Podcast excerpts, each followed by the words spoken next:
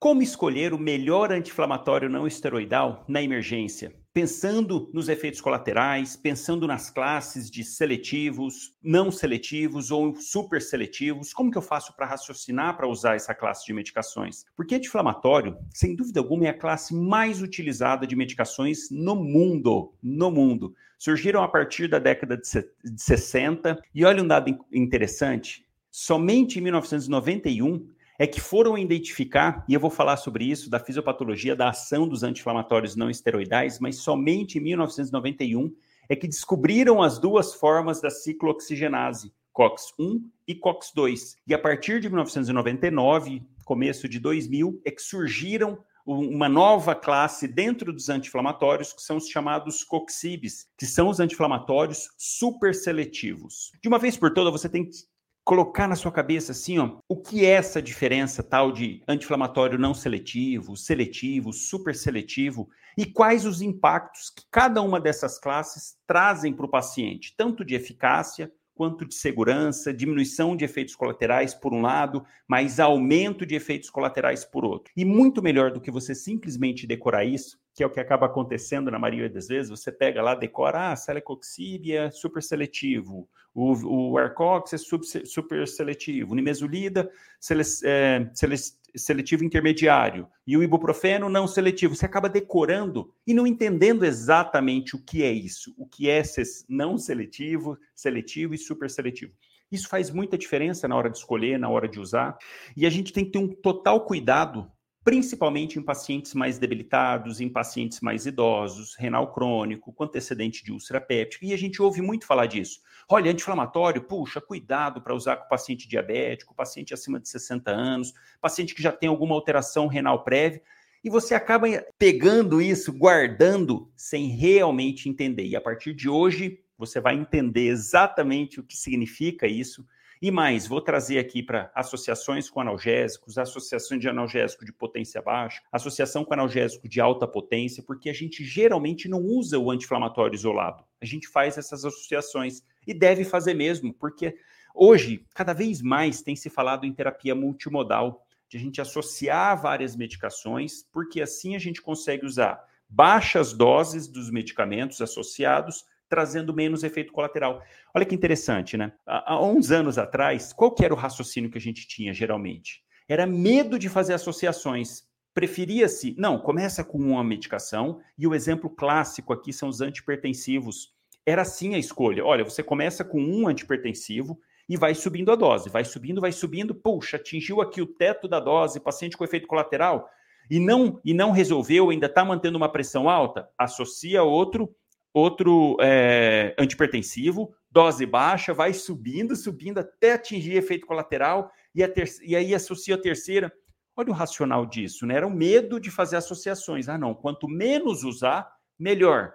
Não, é o contrário. Quanto mais associações de medicações que se complementam, é melhor é melhor porque assim diminui o efeito colateral. Olha para o paciente, olha só, nos, aqui falando de anti-inflamatório, de antipertensivo, mas puxando o mesmo raciocínio para anti-inflamatório. Você pegava para o paciente lá, ah, ó, vou te dar aqui um, um captopril, você começa tomando, vai subindo a dose, tá, vai começar a dar mal-estar e a pressão lá nas alturas. Aí o paciente tendo tosse, tendo algum outro efeito, tomando dose alta e não resolvendo. Aí ele associa um segundo anti-inflamatório, um, segundo antipertensivo, e vai subindo a dose, vai subindo, vai subindo, vai subindo, começa a ter outros efeitos colaterais, e a pressão nada. E aí você vira para o paciente e fala assim: olha, você já está tomando dois, né? Puxa, não está resolvendo, vamos acrescentar o terceiro? O paciente vai falar assim: não, tá de brincadeira, né?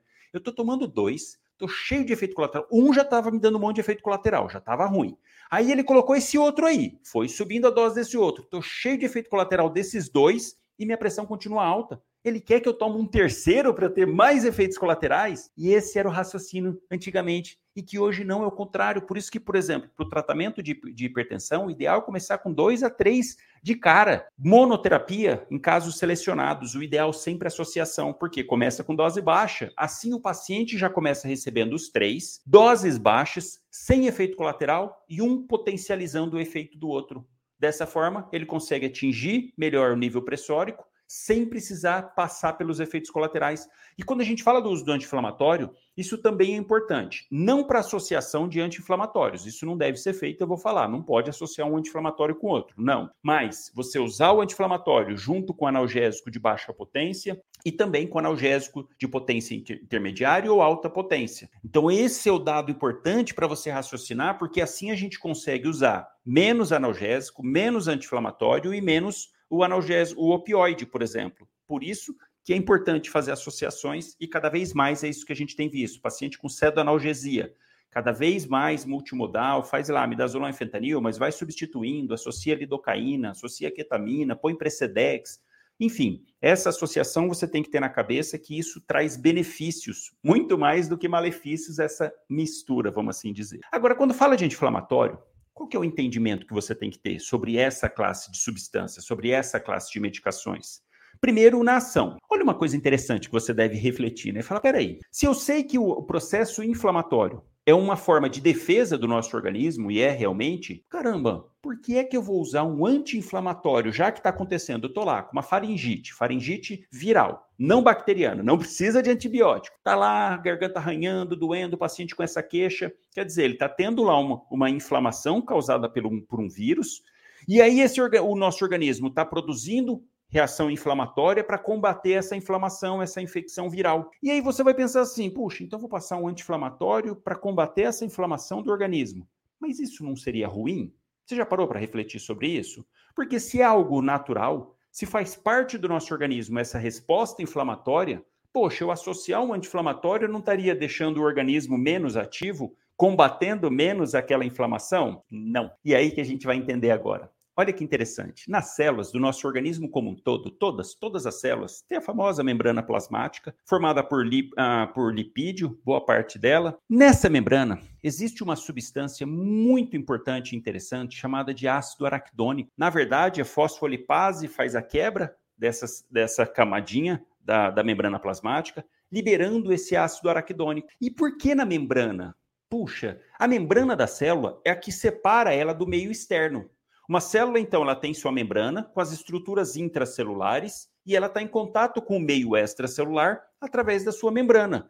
Então, nada melhor dela ter uma sinaliza um sinalizador bem na membrana, porque assim que ela entra em contato com alguma coisa externa, ela já consegue imediatamente saber que isso está acontecendo. Porque, assim, vamos pensar naquela maneira simplista de ver uma célula, né? Como um, um castelo e no meio ou com um forte e no meio tem o castelo principal, que seria o núcleo. Poxa, para o núcleo, o núcleo que coordena tudo. É, ele, é dele que sai o RNA mensageiro, é dele que sai proteínas que precisam ser produzidas, enfim.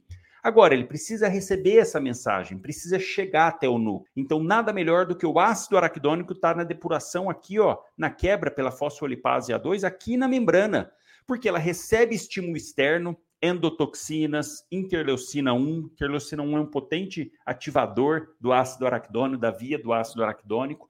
Então, essa célula recebe o estímulo, quebra esse ácido araquidônico através de duas vias: via da lipoxigenase e via da ciclooxigenase. Então, tudo começa no ácido araquidônico, na membrana, que é jogado para o citoplasma, e lá dentro da célula, esse ácido araquidônico é quebrado em duas vias lipoxigenase e ciclooxigenase.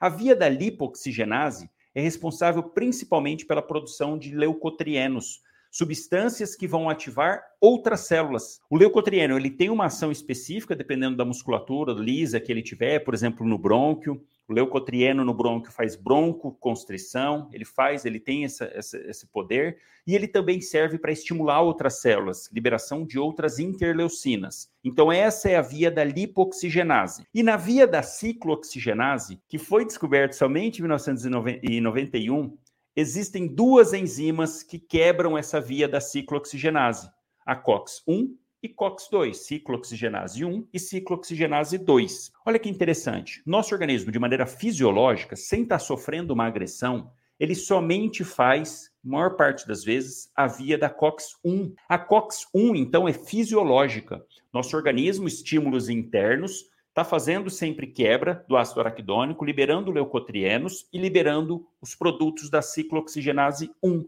Quem? Prostaglandina é um deles e outro tromboxano A2. Então, essa via da COX-1, isso é muito importante entender, ocorre nessa via da COX-1 a liberação de prostaglandinas e tromboxano A2. E dentro dessas prostaglandinas, são vários os tipos de prostaglandinas, entre elas uma, uma bastante importante chamada de prostaciclina, e que essas substâncias funcionam normalmente no nosso organismo de maneira fisiológica. Por quê? Uma, na verdade, contrabalanceia a ação da outra. As prostaglandinas fazem vasodilatação de maneira geral em alguns órgãos específicos que eu vou falar entrar em detalhes aqui, principalmente para falar do rim, para falar do coração e ah, para falar do trato gastrointestinal. Mas então elas agem geralmente as prostaglandinas para fazer vasodilatação. Enquanto o tromboxano A2, ele tem uma ação específica numa partículazinha que a gente tem no sangue, chamada de plaqueta. Lembra que a plaqueta é aquele gremlinzinho que é uma célula bonitinha, um ursinho orelhudinho, olhão assim, bonitinho. Só que quando ela é ativada, e o tromboxano A2 tem esse, esse, essa ação, tem esse poder de ativar uma plaqueta, puxa, aquela plaqueta vira o gremlin, começa a grudar em tudo, vai para poder formar o tampão plaquetário, começo da hemostasia primária e tudo mais. Então, essa é a via padrão lipoxigenase, ciclooxigenase, mais especificamente COX-1. E essas substâncias ficam agindo de maneira fisiológica no nosso organismo. Em compensação, quando o nosso organismo sofre uma agressão, vamos assim dizer, uma alteração local, faz uma segunda ativação e estimula, estimulada pela COX-2, ciclooxigenase 2, que também entra na jogada pela via da COX, quebrando parte, ao invés de produzir prostaglandina fisiológica e tromboxano A2, ele desvia um pouco a produção do resto do ácido araquidônico, desvia um pouco a produção para fazer uh, prostaglandinas não fisiológicas, induzidas. Pensa o seguinte: você está lá, de repente entra uma ferpa na pele, entra alguma bactéria, alguma situação assim, entra algum agente externo ali na pele. Automaticamente, os macrófagos da pele, os estiócitos, vão lá e fagocitam essa célula ou a, a essa partícula ou esse vírus fagocita. Com isso, ele quebra, libera isso mediado por complemento e tudo mais. O fato é, é que ele sinaliza que está tendo uma invasão, que está tendo uma agressão. Olha, estou tendo um agente aqui, alguma coisa, que eu estou fagocitando tudo, mas eu vou precisar de reforço. Eu vou precisar que mais células de defesa cheguem aqui para atacar essa área que está nos atacando, esse germe, esse agente. Com isso, Pensa o seguinte: os vasos sanguíneos que estão ao redor daquele processo, daquela, daquela bactéria, vamos falar bactéria que fica mais fácil.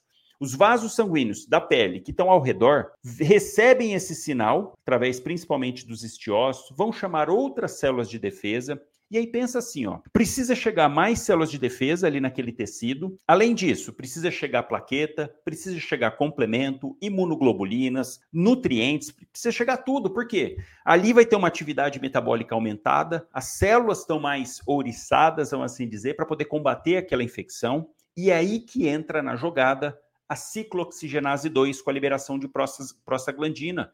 Porque esses pró-inflamatórios são justamente para que eu consiga fazer com que mais células cheguem na, naquele local. Mas entenda que nessa situação de agressão, eu tenho uma liberação importante da via da COX-2, que geralmente ela não é ativada. O nosso organismo em estado basal libera só via da, dos leucotrienos, e da lipoxigenase e da ciclooxigenase 1.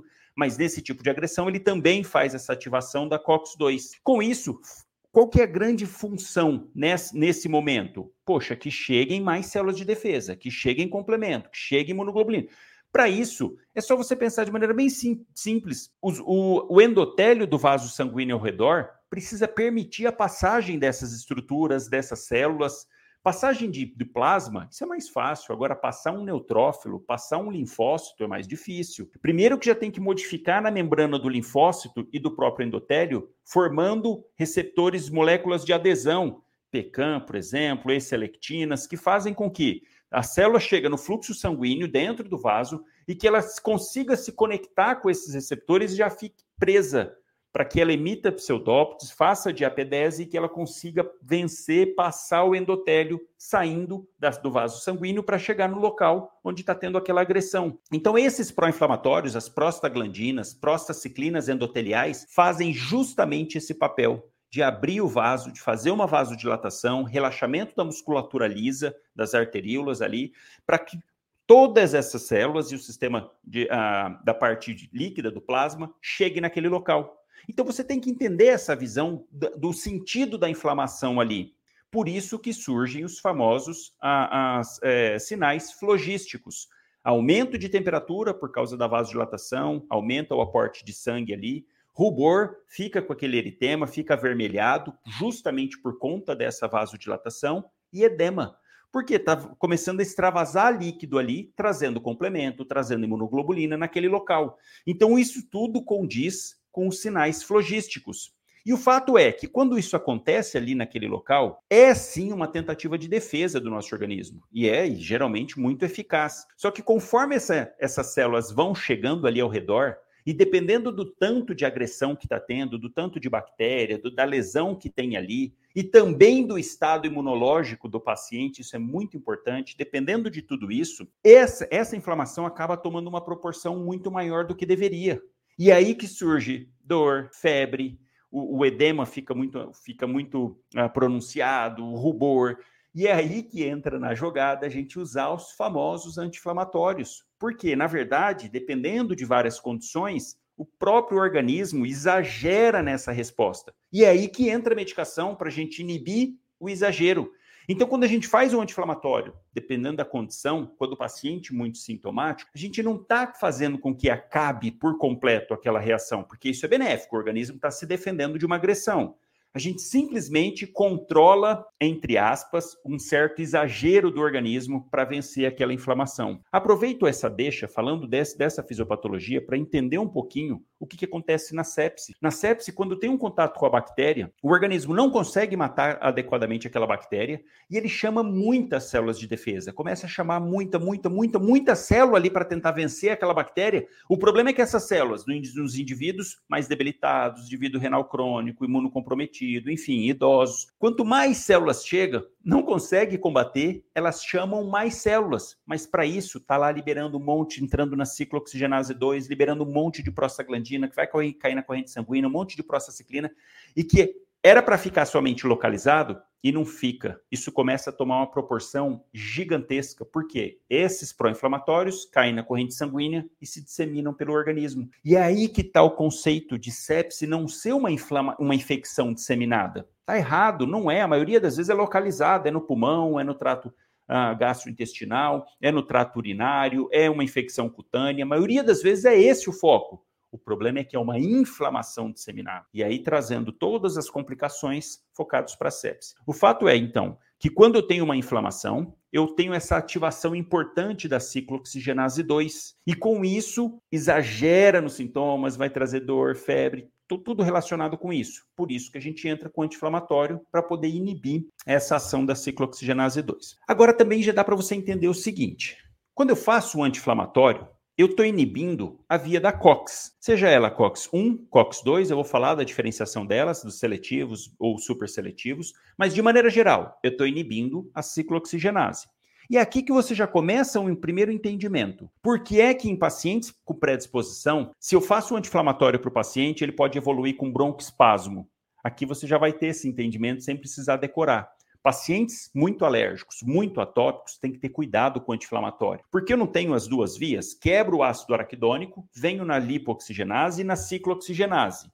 Se eu uso uma medicação que eu bloqueio a ciclooxigenase, o que, que o organismo vai fazer? Compensar mais produzindo lipoxigenase, a via da lipoxigenase. E quem que a gente tem aqui? Leucotrieno. E o leucotrieno, ele faz broncoconstrição. Por isso que o indivíduo, você usa um, um, um anti-inflamatório, bloqueia a, COX, a via da COX e não da lipox. Então eu começo a produzir mais, só você pensar, tem aqui uma balança, eu bloqueio aqui, começo a produzir mais leucotrienos, fazendo com que o indivíduo possa evoluir com sibilância e tudo mais, com quadro de broncoespasmo agudo após uso de anti-inflamatório. Esse é o primeiro ponto. Segundo ponto, dentro dessa via da COX, então, eu falei que eu tenho a COX-1, que essa é fisiológica, essa o nosso organismo a todo instante está produzindo. Por quê? Porque essas prostaglandinas, essa vasodilatação é muito útil em determinados locais. Mais especificamente, no estômago. Pensa só lá dentro do estômago, na mucosa, o tanto que essa mucosa precisa de vascularização. Quem já teve oportunidade, entrando numa cirurgia, mexeu, viu o estômago ou um estômago seccionado, sabe que a parede do estômago é extremamente espessa, camada muscular, camada mucosa, extremamente grossa do estômago, porque ele vive num ambiente muito inóspito, com acidose, com acidez importante, então ele tem que estar protegido dessa acidez. Mas espera aí, para essa mucosa se proteger dessa acidez intensa produzida aqui dentro, essa mucosa, pensa o seguinte, ela precisa de um aporte sanguíneo muito grande. Tem que estar tá chegando muito sangue nessa mucosa para ela poder estar tá toda hora renovando as suas células e produzindo um muco que fica aderido a essa mucosa, para quando o ácido entra em contato aqui, ele consiga neutralizar. Aí você pensando então, eu tenho uma mucosa, produção de muco e tem o ácido que acaba neutralizando ao redor, formando essa camada de protetora dentro do estômago. Mas com isso, conforme vai se neutralizando, eu tenho que estar tá constantemente renovando esse muco, porque senão neutralizou, pronto, já ficou uma área mais fina, vamos assim dizer, de proteção, mais ácido sendo produzido, que tem, são outros mecanismos para produção do ácido, ele facilmente faria uma corrosão aqui. Então, entendendo isso, que no estômago eu preciso de uma, de uma quantidade de, de nutrição sanguínea muito intenso, não é à toa que o, o estômago tem uma rica vascularização, gástrica direita, gástrica esquerda, gastromental direita, gastromental esquerda, vasos curtos. Olha o tanto de, de vascularização que tem no estômago, porque isso é preciso. Essa troca, essa proteção da mucosa depende demais dessa vascularização. E é aqui que entra a ciclooxigenase 1.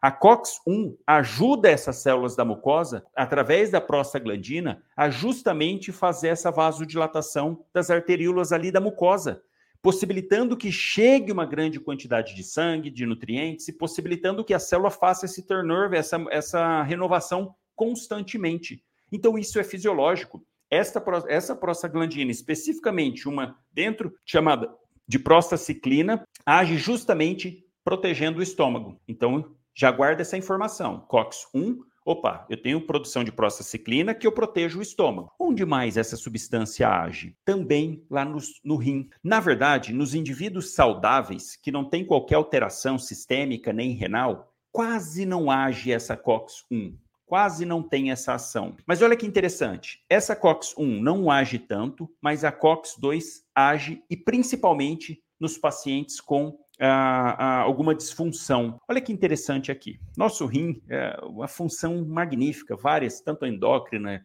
produção de, de eritropoetina, quanto da taxa de filtração glomerular. O que, que você tem que entender a respeito da função renal, de maneira simplificada? Olha que interessante, o glomérulo tem arteríola aferente e arteríola eferente. A arteríola aferente, geralmente, ela é mais vasodilatada do que a arteríola eferente. Porque o nosso rim, diferente do que a gente pensa, assim, ah, o rim ele filtra, taxa de filtração glomerular.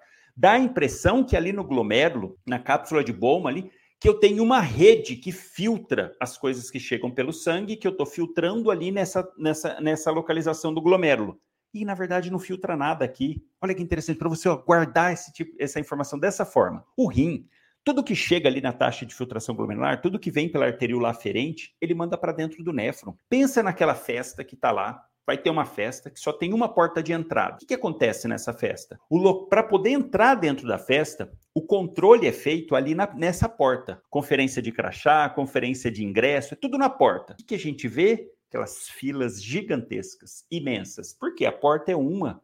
Põe dois, três funcionários para ficar conferindo isso e milhares de pessoas esperando para conseguir passar para entrar. Teria como o rim fazer isso? Já que a gente pensa assim, ah, taxa de filtração glomerular. Ah, então o glomérulo ele vai filtrando o que ele quer jogar para dentro do néfron, que vai mandar embora, e o que ele não quer. Daria para fazer isso com fluxo sanguíneo absurdo 125 ml, ele vai filtrando, ele filtra 20% de toda a volemia que vai passando, uma quantidade enorme de sangue, enorme chegando ali, e ele vê aquele mundo de sangue chegando. Ele, caramba, eu preciso tirar a ureia, preciso tirar a creatinina, preciso tirar alguns outros restos. Tem como ele fazer isso na porta de entrada? Não, porque a todo momento está chegando muito sangue. Então, sabiamente, a fisiologia faz o quê? Manda tudo para dentro. Quanto mais chegar, e é aí que entra o conceito certo sobre taxa de filtração glomerular, é quanto mais sangue tiver vindo pela arteríola aferente, é melhor.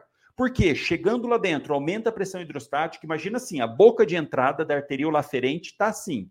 e a boca de saída da, da arteríola eferente pequenininha, quer dizer, deixa uma alta pressão aqui dentro. E, e se a gente pensar que vem direto do fluxo cardíaco, caramba, bombeia lá, pf, esse sangue chega com muita pressão aqui, aumentando a pressão hidrostática. Com isso, facilita com que as, todas as partículas passem para dentro do néfron. E é muito melhor para o rim. Não, não barra na entrada, não. Sabe o que a gente faz? Põe todo mundo para dentro. Chegou na festa, põe para dentro. Agora, lá dentro, eu tenho vários corredores.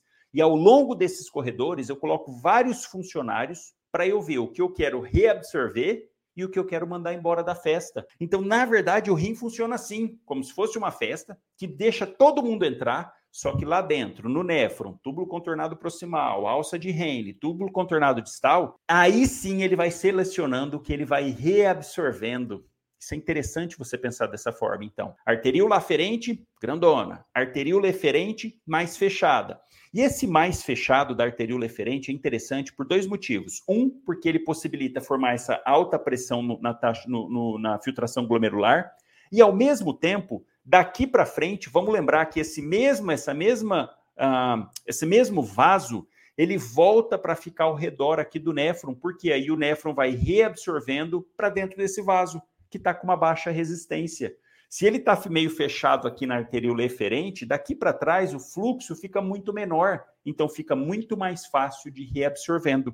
É assim que você precisa entender. E é aqui que também a prostaglandina vai agir, mas especificamente nos pacientes com algum fator de risco. Como assim? Isso que eu expliquei de arteríola aferente grande e arteríola eferente pequeno, isso é meio fisiológico. O próprio organismo faz isso de maneira ok. Então, faz a função renal funcionar dessa maneira. Agora, pensa naquele indivíduo que é idoso, cheio de aterosclerose, que tem pressão alta, que tem diabetes, paciente que está com hipovolemia, ou paciente que está com baixo débito cardíaco, no caso de uma insuficiência cardíaca, pensa nesse grupo de pacientes, ou que já tem uma predisposição a alguma alteração renal. Nesses pacientes, por conta disso, pensa num paciente com insuficiência cardíaca, ele tem menos fluxo mandando para o rim, porque o coração está fraco, se o coração está fraco, ele vai mandar menos sangue para o rim.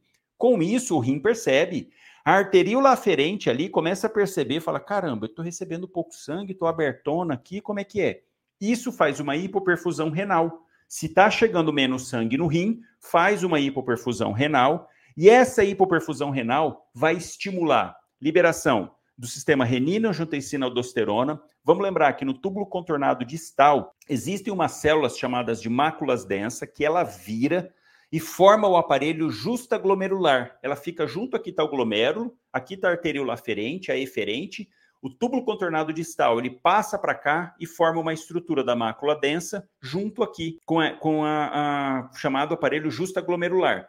Então, percebendo que o fluxo sanguíneo está diminuído, ou é por conta de aterosclerose, ou por conta de insuficiência cardíaca, própria diabetes, alteração endotelial trazida pela diabetes, enfim. Com isso, o aparelho justaglomerular é ativado e entra na jogada famosa sistema renina, angiotensina, aldosterona. Vamos lembrar que o angiotensinogênio 2 é um potente vasoconstritor, a, a aldosterona vai fazer a absorção de sódio, absorção de água, aumentando a volemia. Além disso, além de fazer estimulação do sistema renina, angiotensina, aldosterona, também entra na jogada sistema nervoso simpático, com liberação de catecolaminas. Porque o organismo está vendo, opa, peraí, não está tendo um fluxo aí, vamos estimular mais esse coração aí, ó. Vamos liberar catecolamina para poder ver se esse coração bombeia mais sangue, porque está com baixo fluxo. E vamos focar pensar no rim. Esse rim começa a receber menos, faz ativação do sistema renina, angiotensina, aldosterona, fecha o vaso, retém água e o próprio sistema nervoso autônomo, catecolaminas, também vai fazer vasoconstrição. Com tudo isso, o parênquima renal começa a sentir sofrer. Porque do mesmo jeito que ele recebe o sangue para fazer a filtração,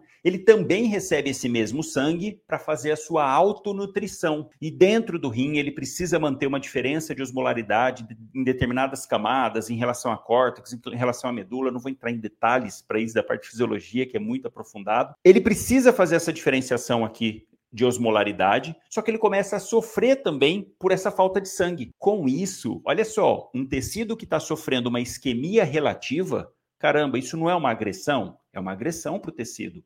Se o tecido está sendo agredido, quem que entra na jogada? Ciclooxigenase 2. Então a COX-2 entra na jogada nesses pacientes com essas predisposições para poder fazer liberação de prostaglandinas, prostaciclinas e manter uma vasodilatação para que esse rim consiga receber mais sangue. Então, isso é uma medida compensatória nesse grupo de indivíduos. E você começa a entender e perceber aqui, então, que, de certa maneira, entre aspas, esse paciente, esse rim, passa a ficar dependente da COX-2. Olha que interessante, ele começa a ficar não só da COX-2, como da COX-1, porque aquela produção da COX-1 que tinha de prostaglandina, prostaciclina em pequena quantidade, passa a ser fundamental no indivíduo que tem o rim funcionando bem, essa produção de prostaciclina, prostaglandina, não interfere tanto. Agora, no indivíduo que não tem uma função renal boa ou com todos esses problemas que eu disse, diminuição do débito, caramba, passa a depender muito dessa prostaciclina, dessa prostaglandina e até da ciclooxigenase 2 também. Então, passa a depender disso para poder fazer esse rim funcionar muito bem. Caramba, disso você já consegue tirar a sua própria conclusão e com raciocínio clínico agora, sem precisar ficar decorando, do porquê que o anti-inflamatório influencia na função renal e piora a função renal naqueles pacientes que têm predisposição, naqueles pacientes idosos, cardiopatas, que estão com insuficiência cardíaca, que têm aterosclerose, que têm diabetes, que têm hipertensão. Ele já o rim dele já funciona ali com contrarregulação. E se eu entro com anti-inflamatório, pensa só eu fazendo um anti-inflamatório para esse paciente que está dependente da ciclooxigenase 1 e 2, está dependente disso. Eu vou lá e bloqueio essa via. Eu estou descompensando esse rim. Então, na verdade, é uma ação indireta. Eu bloqueio isso, que o rim está dependendo disso para sobreviver, vamos assim exagerar, e eu vou lá e tiro isso dele falo: não, não, se vira puxa vida, todo o mecanismo de mais ativação do sistema renina-angiotensina, por isso que anti-inflamatório geralmente eleva a pressão do paciente, principalmente se uso prolongado. Agora você já entende, eu estou cortando o que o rim precisava, então ele vai estimular, ativar mais ainda o sistema renina-angiotensina-aldosterona, vai estimular mais catecolaminas, piorando aquele quadro, aumentando a pressão. Olha como que quando a gente entende, as coisas começam a fazer sentido, e isso sim é que é ter raciocínio clínico, e não decorar. Ah, decorei, eu não posso dar anti-inflamatório. Por quê? Prejudica, prejudica o rim. Por quê? Ah, é, não sei, sei que prejudica. Puxa, não, você tem que entender, tem que entender essa, essa dinâmica, porque isso facilita demais. E na hora de escolher a medicação, aí sim você escolhe pensando no que menos vai prejudicar o paciente. Então, essas são as duas principais ações e tem uma terceira ação também, que é na parte cardíaca. Pensa o seguinte, eu tenho a COX-1 e tenho a COX-2. Se numa, numa determinada situação, por que, que eu ativo essas duas? Porque, por exemplo, tá a bactéria lá, o organismo vai combater, vai matar aquela bactéria, produzir um monte de protease, fazer digestão da bactéria, quebrar as células ali ao redor, as estruturas ao redor. É esse organismo precisa nesse tempo fazer a vasodilatação, mas ele precisa de cicatrização também. Porque nessa dinâmica de combater aquele agente agressor, pode ter sangramento. Por isso que na COX-1 eu estou ativando o tromboxano A2. Tromboxano A2 vai fazer o gremlinzinho ficar ativo e se precisar coagular, ele coagula. E só um detalhe aqui também, ó. O próprio endotélio acaba produzindo heparina, junto com o mastócito, acaba produzindo heparina ali, ó, que vai agir como no fator de antitrombina 3 para inibir a cascata de coagulação, porque, ó, tô ativando plaqueta, mas eu tenho que controlar isso. Olha como que é a perfeição, né? Vai tendo uma coisa e outra contrabalançando. E as, pró as próprias prostaciclinas também servem para controlar o efeito do tromboxano A2. Enquanto que o tromboxano A2 ativa a plaqueta e faz vasoconstrição, por que vasoconstrição? Pensa num vaso sangrando. Caramba, tá aqui, ó, uma boca desse tamanho sangrando. A plaqueta tem que ser ativada. Tromboxana 2, ativa a plaqueta. Só que se eu pensa assim, ó, o vaso tá desse tamanho. O que, que é mais fácil? Eu, eu, fácil e rápido. Eu formar um tampão de plaqueta nesse, nesse diâmetro ou nesse? O que, que fica mais fácil para parar o sangramento? Eu formar plaquetas para fechar esse buraco ou esse? É claro que esse. Então, o troboxano A2, além de ativar a plaqueta, ele também faz vasoconstrição, porque fica mais fácil, poxa, se eu fecho o vaso, opa, com menos plaquetas eu já tampo o buraco. Em compensação, as prostaglandinas e prostaciclinas endoteliais, principalmente, agem contrabalançando isso. Pô, diminui um pouquinho, bloqueia o efeito do tromboxana 2 na plaqueta e também faz a vasodilatação. Tudo uma questão de balança. Agora, imagina só, se eu tenho a COX-1 produzindo tromboxana 2 e eu tenho a COX-2 produzindo principalmente prostaglandina. O que, acontece se eu vier aqui e bloquear COX-2? Por exemplo, com os superseletivos, que eu vou falar, se eu bloqueio aqui, caramba, se eu não vou produzir prostaglandina aqui, puxa, vai melhorar os efeitos da inflamação, não vai? Vai, porque a COX-2 vem por essa via. A inflamação acontece pela via da COX-2. Se eu bloqueio, melhora a dor, melhora o edema e melhora o rubor. Legal. Mas se eu bloqueio esse lado, por contra-regulação, eu não estou bloqueando o tromboxano A2. Então eu aumento a adesividade plaquetária. E é por isso que essa classe de medicações aumentou os efeitos cardíacos. Então, quando a gente pensa em anti-inflamatório, de maneira geral, tem que pensar no estômago, tem que pensar no rim e tem que pensar no coração também. Porque dependendo da minha escolha, eu vou agir mais em uns ou mais em outro. E a partir disso, de, em 1999, foi ah, formulado uma nova classe de medicações chamados os coxibes, que são super seletivos da COX-2. Porque se entendeu isso, que a COX-2 é uma via ruim, é uma via quando está com agressão, é uma via não fisiológica. Então, peraí, se a gente produzir uma medicação específica para essa via, não é fantástico? Por quê? Eu diminuo os efeitos colaterais. Vamos lembrar que da COX-1 eu tenho prostaglandina que está agindo no rim, que está agindo no, no estômago. Legal. Então eu não mexo nisso. Eu vou lá e bloqueio só a COX-2.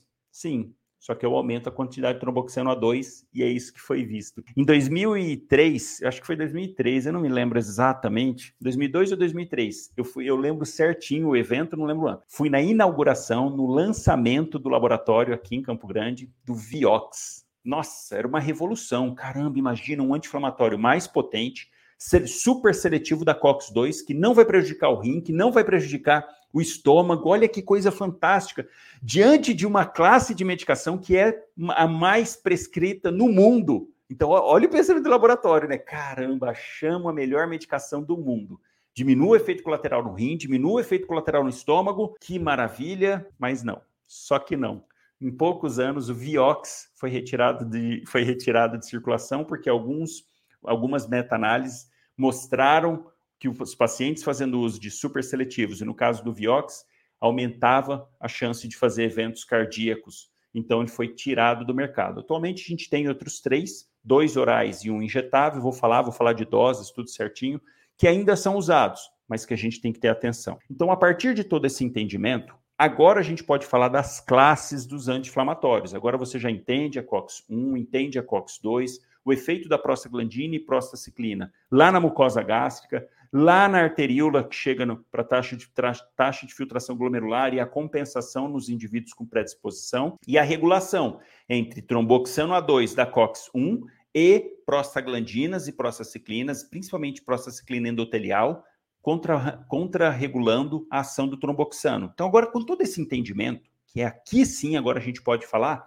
e dividir as classes. São três classes de anti-inflamatório: os não seletivos, que foram os primeiros que surgiram na década de 60, depois os seletivos e os super seletivos. Tem lugares que vocês vão encontrar juntos, os seletivos e os super seletivos. Eu gosto de separar, até porque a, a, os super seletivos a gente tem que ter mais cuidado em pacientes idosos, paciente com cardiopata, paciente com IAM prévio, tem que ter mais cuidado do que os propriamente seletivos. Então, olha só. Vamos dividir. Dentro dessa divisão dos, dos não seletivos, seletivos e super seletivos, surge uma, uma substância chamada ácido acetil salicílico, famoso AS, em que ele começa numa, numa, numa categoria diferente para depois vir para cá.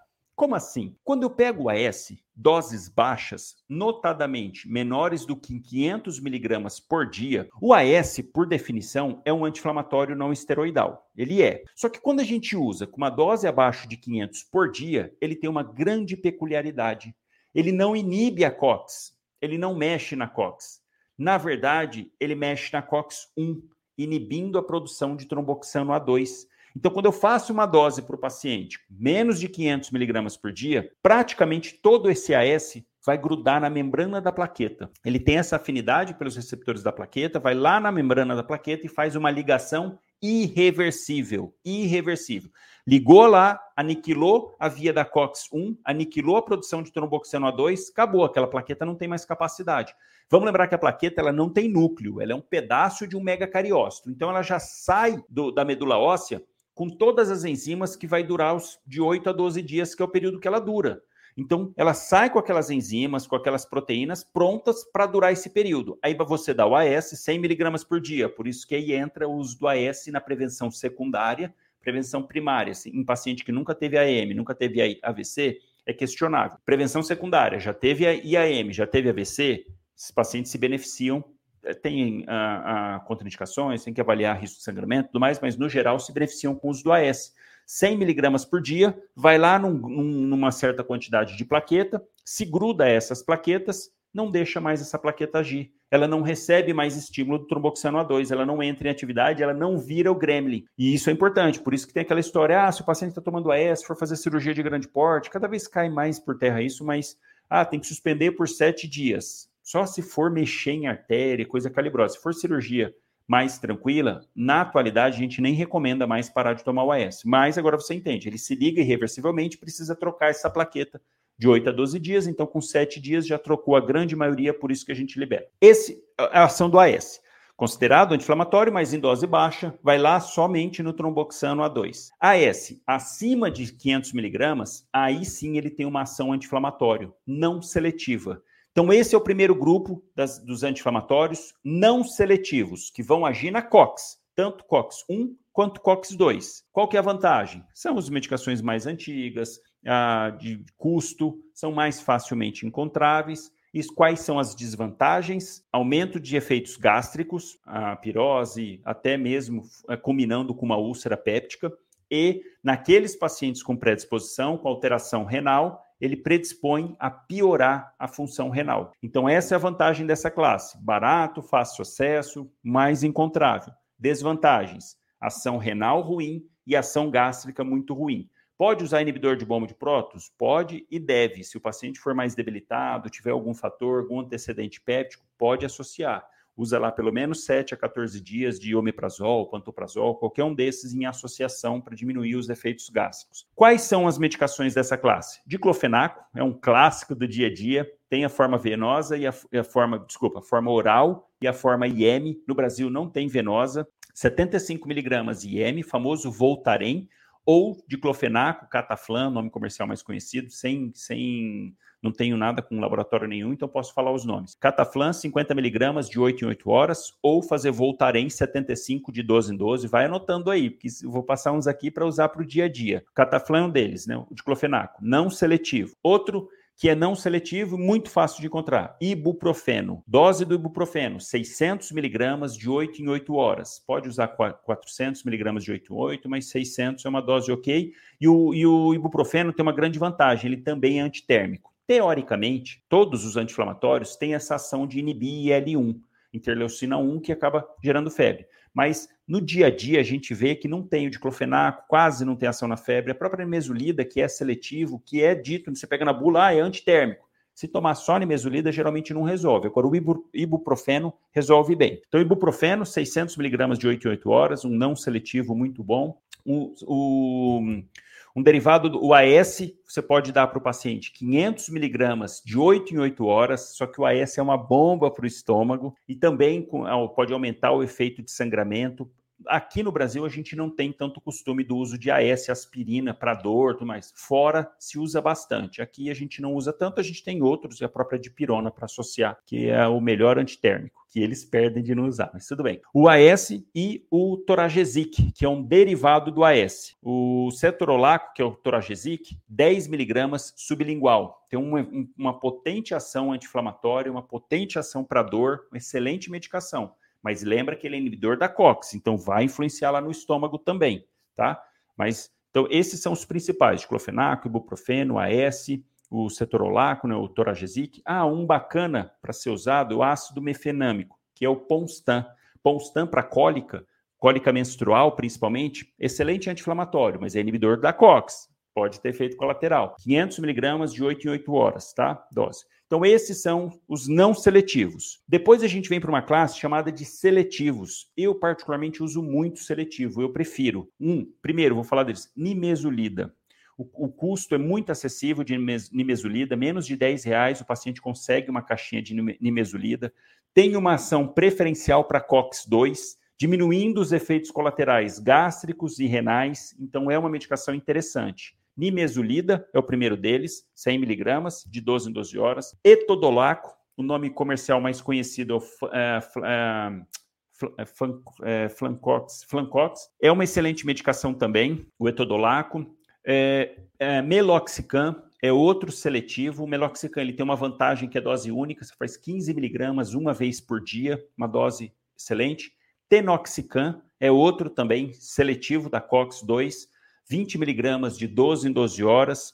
Então, esse, o naproxeno, tem lugar que coloca o naproxeno mais para não seletivo, tem lugar que coloca mais para seletivo. De maneira geral, considero o naproxeno como sendo seletivo. Não é tão seletivo da COX-2, mas ele é seletivo. Dose de ataque, 500 miligramas, depois 250 de 8 em 8 horas, tá? Então esses são os principais seletivos.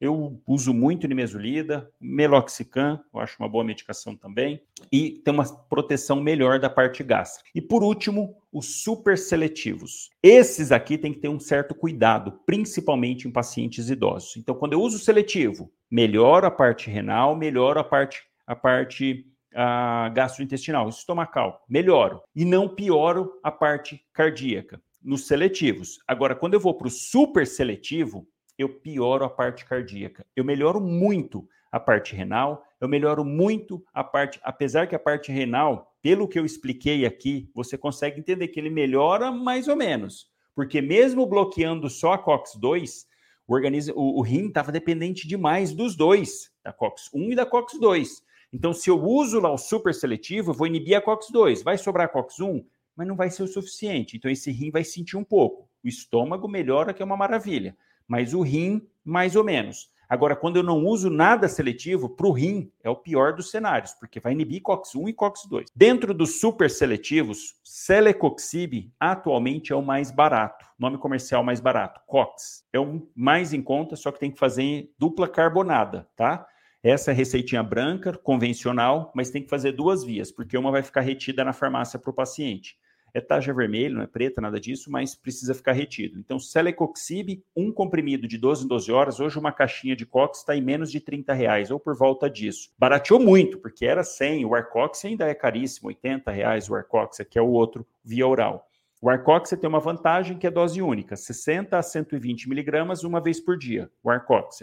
Enquanto que o Celecoxib, 100 miligramas de 12 em 12. O, o Arcox é o Etoricoxib, tá? O nome, o nome da substância uma vez por dia, de 60 a 120 dupla carbonada. E por último tem o Bextra, que é o venoso, o único que tem venoso, 40 miligramas IM ou EV uma vez por dia. Então esses são os três principais super seletivos. Cada dia a farmácia lança mais um, faz associação. Tem uns já anti-inflamatório que vem associado ao inibidor de bomba de prótons, enfim, outros que vinham associado com cimetidina, esse eu já nunca mais vi, mas você vai escolher entre essas classes baseado no seu paciente e no tipo de dor. Quanto mais a gente vai deixando seletivo para COX-2, maior o efeito, tanto da parte inflamatória e menor o efeito colateral. Só que lembra que quando eu chego no extremo de super seletivo da COX, eu aumento o efeito cardíaco nesses pacientes, então não deve usar. Paciente com antecedente de AM, aterosclerose, AVC, evitar o uso de super seletivos. Seletivo, pode usar mas sempre com o menor tempo possível, na menor dose possível. Eu recebo muita pergunta disso. Ah, paciente é idoso, é diabético, posso passar anti-inflamatório? Pode, você pode passar. Ah, paciente diabético, posso fazer soro glicosado? Pode, pode fazer. Depende de cada situação, de cada momento, é individualizar. A gente não pode sair assim, ó, rotulando. Idoso nunca pode usar anti-inflamatório. Não, não precisa rotular é uma classe de pessoas, de, de paciente que a gente tem que ter cuidado, muito cuidado, mas agora você tem o racional, você tem o entendimento para poder escolher. Evitar super seletivo, dá preferência para seletivo. Não quer dizer que não possa usar não seletivo. Pode, mas associa inibidor de bombas, faz o menor tempo possível, de 3 a 5 dias, orienta o paciente, não pode fazer uso crônico.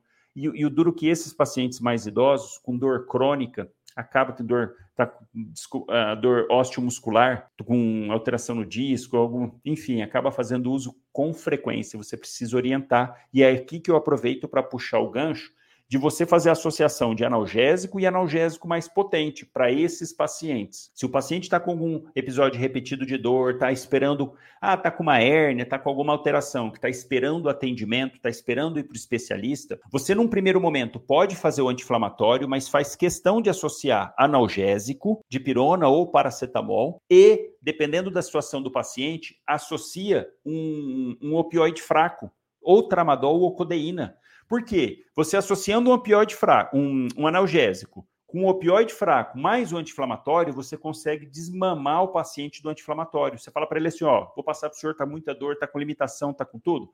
Dipirona, um grama de 6 em 6 horas por 5 dias. Nimesulida, 100 miligramas de 12 em 12. Ou se o paciente for mais jovem, pode até passar um celecoxib para ele, 100 miligramas de 12 em 12. Mais codeína 30 miligramas de 6 em 6 horas ou tramadol 50 miligramas de 8 em 8. Você faz essa associação e fala para ele assim, ó, o senhor vai tomar o anti-inflamatório por 5 dias, 5 a 7 dias. Passou disso, tira o anti-inflamatório e mantém os dois. Toma primeiro de pirona, se tiver com dor ainda, toma o tramadol, pulando o anti-inflamatório para fazer um controle. É claro que ele vai ter que tratar a doença de base para não ficar tomando, porque se for dor crônica, por exemplo, dor neuropática, é outra conversa, e é outras medicações, usar pregabalina, gabapentina, a própria amitriptilina, associado às vezes com opioides mais fortes, como a metadona, enfim, mas é outra conversa. Aqui é para o paciente que está com alguma dor aguda, mas que está com algum problema que não dá para parar de descontinuar, que a dor volta, enquanto ele espera o tratamento, aí você faz essa associação para poder usar o menor tempo possível anti-inflamatório. É claro que opioide, opioide fraco, codeína e a própria tramadol podem trazer dependência para o paciente, pode trazer, mas ficar com dor também não dá. E entre ele usar tramadol e anti-inflamatório, é melhor usar tramadol. Inclusive, eu falo isso para o paciente: olha, o tramadol, apesar de ser um opioide, apesar, ele é mais forte, 10 vezes mais forte que a dipirona, e o ideal é associar os dois, e é melhor do que o anti-inflamatório, porque ah, o anti-inflamatório anti-inflamatório traz efeitos, consequências, enquanto que o tramadol pode dar dependência, mas aí a gente resolve isso depois. Mas enquanto está com dor, o ideal é ficar sem dor, tá? Então, pensa com carinho nos anti-inflamatórios, pensa em toda essa fisiopatologia que eu te expliquei aqui, porque isso vai fazer total diferença no seu raciocínio clínico na hora de atender o paciente.